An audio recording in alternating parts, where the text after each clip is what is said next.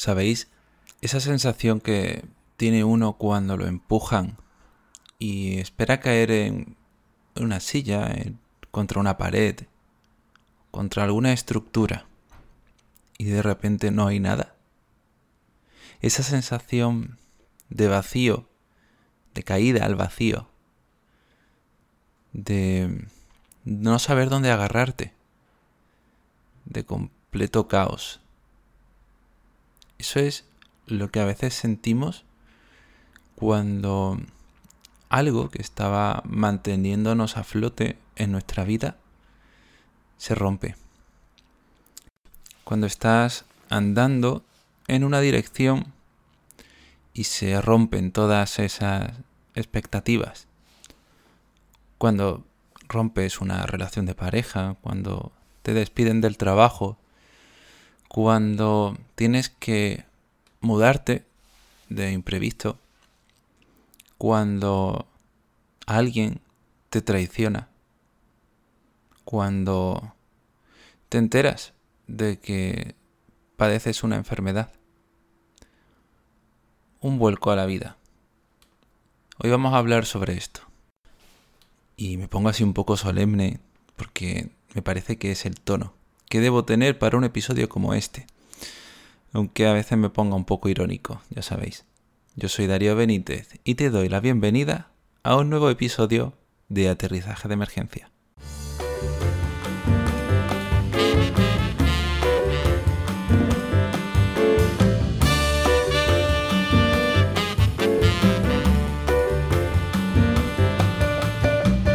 El episodio de hoy está inspirado en el episodio que grabé con Sara y también en un feedback que me dieron. Le he dado vueltas y no sabía bien cómo contextualizarlo, hasta que me he dado cuenta de lo que yo he sentido en alguna ocasión cuando mis planes se rompían. Y los planes se rompen a veces por cosas muy superficiales, triviales, y otras veces por algunos problemas más, vamos a decir, normativamente gordos. Y digo esto de normativos porque a veces hay algo de confusión y de invalidación hacia otras personas. Por ejemplo, que una persona que se está preparando para casarse, que lleva meses, incluso años, preparando esa boda, puede venirse muy abajo si un detalle aparentemente insignificante para el resto se rompe. Porque su foco de atención, sus expectativas, toda la estructura que estaba construyendo estaba basado en eso. A lo mejor no solo en eso, pero tenía que ver con eso. ¿Y cómo no va a sentirse, pues, mal? Vuelvo a poner el ejemplo del castillo en la playa o la estructura, lo que sea. Yo nunca he hecho un castillo, pero sí alguna que otra estructura.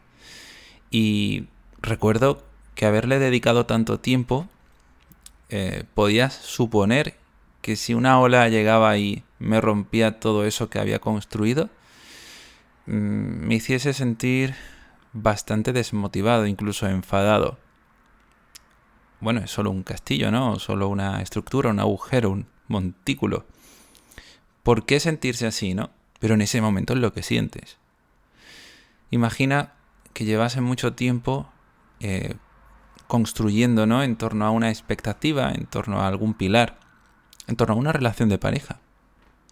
Que llevases mucho tiempo eh, nutriendo tu vida de esos alicientes por ese área, sin querer construyendo expectativas sobre cómo debería ser tu vida si sigues en esa relación.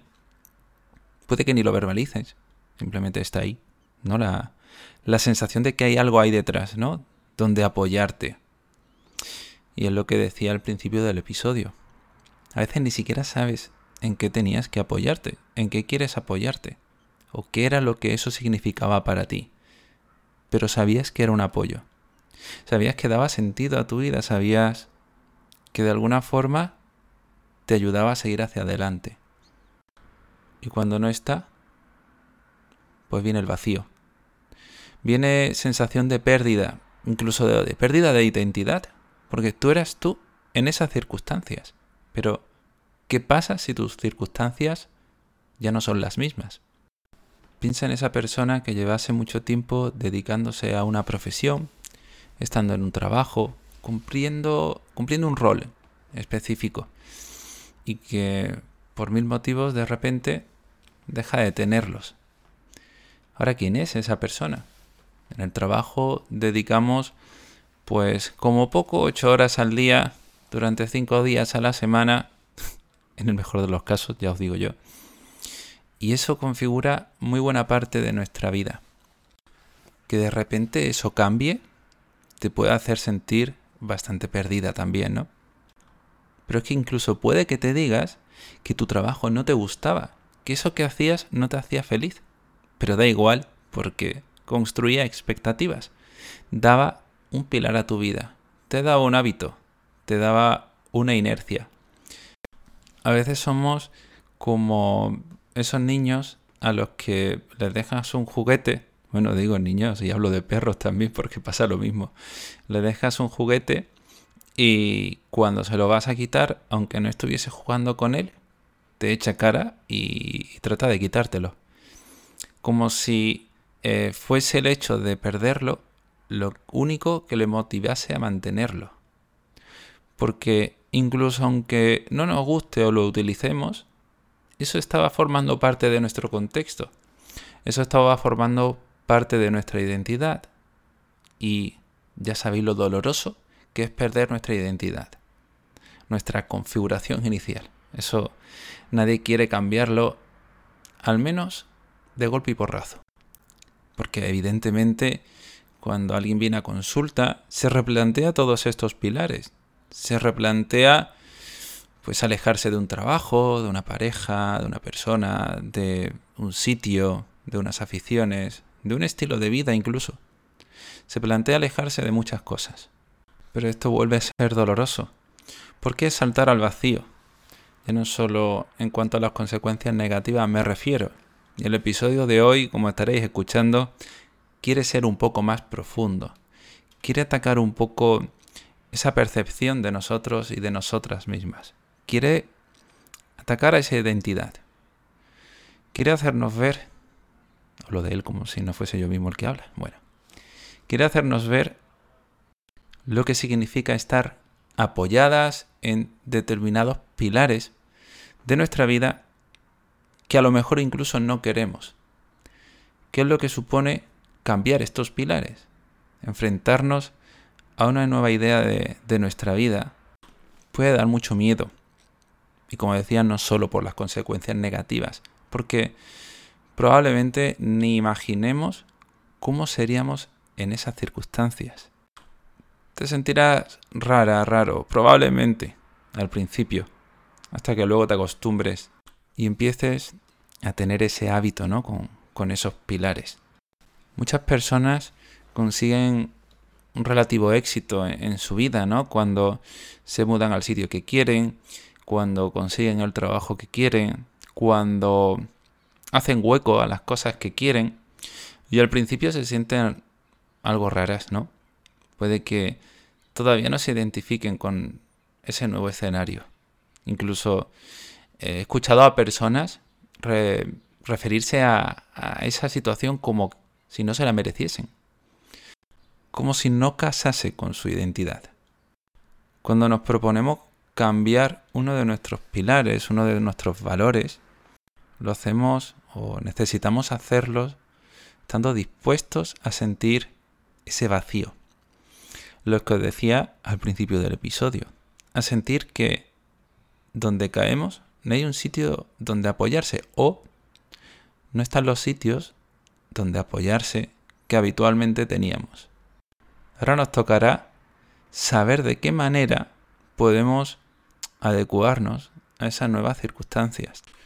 Que además esto, conforme nos hacemos más viejecitos, viejecitas, eh, cuesta un poco más sea por simple eh, reserva de energía, porque el contexto social en el que nos movemos nos invita a esa idea, ¿no? Porque Si tienes 20 años, se asume un poco que tus pilares tienen que cambiar, que aún estás construyendo tu identidad, que tu inercia aún no, se ha cogido del todo. Pero si tienes ya treinta y tantos, mm, parece como que tu, tu tendencia ya se va fijando, ¿no? Es como que ya, ya has cogido el peaje y ya tienes una dirección única que, que coger, con la que comprometerte. Y si ya tienes 50, 60 años, la cosa todavía se complica un poco más. Como más complicado, ¿no? Romper una de esas tendencias. Es mucho más difícil cambiar nuestra dirección cuando vamos por la autovía que cuando vamos callejeando. Cuando somos jóvenes tenemos toda esa flexibilidad. Se nos permite un poco más. Estamos también más ágiles, ¿no? Para eh, no caernos y reventarnos la crisma contra algo, porque podemos echar las manos rápido a, cualquier cosa. Y por supuesto no siempre es así, porque hay personas que incluso desde muy pequeñitas ya tienen ciertas expectativas cultivadas a lo mejor por su entorno, por ciertas reglas. Sé que si tú que me estabas escuchando en ese momento me decías, Buah, pues yo ya con 20 me costaba cambiar eh, alguno de estos pilares, pues puede ser que sea por eso, no lo sé. Y llegados a este punto, mucha gente se habrá preguntado, vale, pero ¿qué pasa si yo no sé si quiero cambiar esos pilares? ¿Qué pasa si dudo sobre si estos pilares son los que quiero si en realidad lo que estoy viviendo es una especie de FOMO, ese fear of missing out, ese miedo a perderte algo que nos mantiene a veces demasiado en alerta a todo el mundo, o efectivamente tu vida no es la que quieres. Bueno, tu vida. A veces somos eh, muy generalistas con esto, ¿no? A veces alguna de las patas más importantes de tu vida no es la que quieres. En consulta nos hacemos muchas preguntas sobre todo esto y algunas a veces dan bastante miedo llegar al fondo del asunto, ¿no? Cuando te preguntas el por qué sigues haciendo las cosas de esa manera, el por qué sigues en esa relación, el por qué estás en ese trabajo, todo eso puede acabar llevándote a que simplemente lo haces porque sí, porque la idea de no hacerlo, la idea de no mantener todo eso, te resulta rara y te da miedo. Y tal como decía antes, no queremos atacar contra nuestra identidad. Aunque, ¿qué es eso de la identidad? Me pregunto. Cuando somos conscientes de que podemos observar todo eso que pensamos y sentimos y que también cambia, que cambia todo a tu alrededor, pero que una parte de ti no cambia, ya sabes a qué me refiero, te enlazo en las notas del programa a ese yo observador. Pero no solo con preguntas llegamos a conclusiones. Evidentemente es la mejor forma de empezar. Luego tocará experimentar y ver qué pasa. Y ahí es donde normalmente nos frenamos. Algunos de estos experimentos supone eh, una ruptura completa y eso hace que nos expongamos a ese vacío. No sé, tal vez exista alguna forma de hacer un sacrificio mínimo viable en todo esto. Tal vez exista la forma en la que puedas tomarte un tiempo en alguno de estos pilares, que puedas cambiar, hacer pruebas con nuevos escenarios. Viajando se consiguen estas cosas, probando hablar con personas en contextos diferentes, leyendo libros, viendo series, viendo películas todo esto nos nutre, ¿no? Si siempre hacemos las cosas de la misma forma, vemos los mismos contenidos, hablamos con la misma gente, puede que no se nos remuevan mucho las cosas. Y también os digo, a veces no hace falta, porque de hecho eh, puede que incluso estando bien te empieces a exponer a estas cosas y te acabes rayando. Esto me recuerda a alguno de los argumentos, mira, a ver, que el girito de guion con este episodio tan bonito que me estaba quedando, bueno, a alguno de los argumentos que escucho en personas de la isla de las tentaciones, que dicen cosas como, Buah, es que aquí estoy descubriendo cosas que no sabía que podía tener en una relación y eso me hace dudar de la que tenía antes. Bueno, es que en ese momento tú no estás siendo consciente de lo que tenías, sino de lo que estás teniendo y que es por eso que es tan difícil comparar.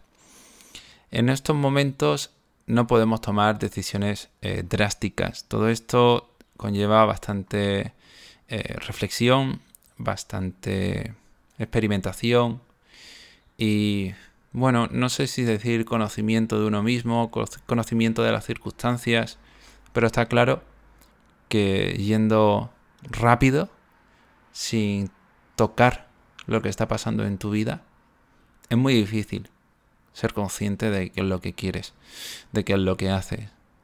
Practicar mindfulness es cierto que nos ayuda a parar un poquito, a observarnos, a observar, ser conscientes. Pero no es la única forma. Ya sabéis que si os gusta meditar, ese, este es el camino, ¿no? Como diría un mandaloriano. Pero si no es así, también podéis simplemente escribir, hablar con gente, ir a terapia. Y no sé, a lo mejor ahí encontráis algo. Siempre con cuidado de no entrar en la hiperreflexión. Porque a veces los pensamientos pueden ser muy traicioneros. Y tal como te ponía antes de ejemplo a la, a la isla de las tentaciones. Eh, en, eso, en esas circunstancias es muy difícil saber qué es lo que quieres. Como se decía, ¿no? Durante esos primeros días del confinamiento, que no se tomen decisiones precipitadas. Desde una emoción es muy difícil tomar buenas decisiones. Si un día estás teniendo enfado con alguno de tus pilares, solo en ese día, es normal que sientas y que pienses que quieras romperlo de golpe y porrazo. Pero date unos días, date unas semanas, escríbete cartas a tuyo del futuro y observa en ese momento qué es lo que quieres cuando los pensamientos estén un poco más lejos, para que no sean un filtro que nos hacen ver la realidad de una manera un poco sucia. Y hoy acabo ya, porque no creo que tenga que decir mucho más. Me parece que hasta aquí es suficiente. Dadle una vuelta y si os ha gustado el episodio, ahora os voy a dar la recomendación final para ser más mejores personas. Dadme un like, comentadlo, compartidlo y haced que esto llegue cada vez a más gente. Y recordad que si os suscribís a la newsletter os llegarán algunas reflexiones extra que habré escrito. Os dejo ya, cuidado mucho y que tengáis una buena semana. Hasta luego.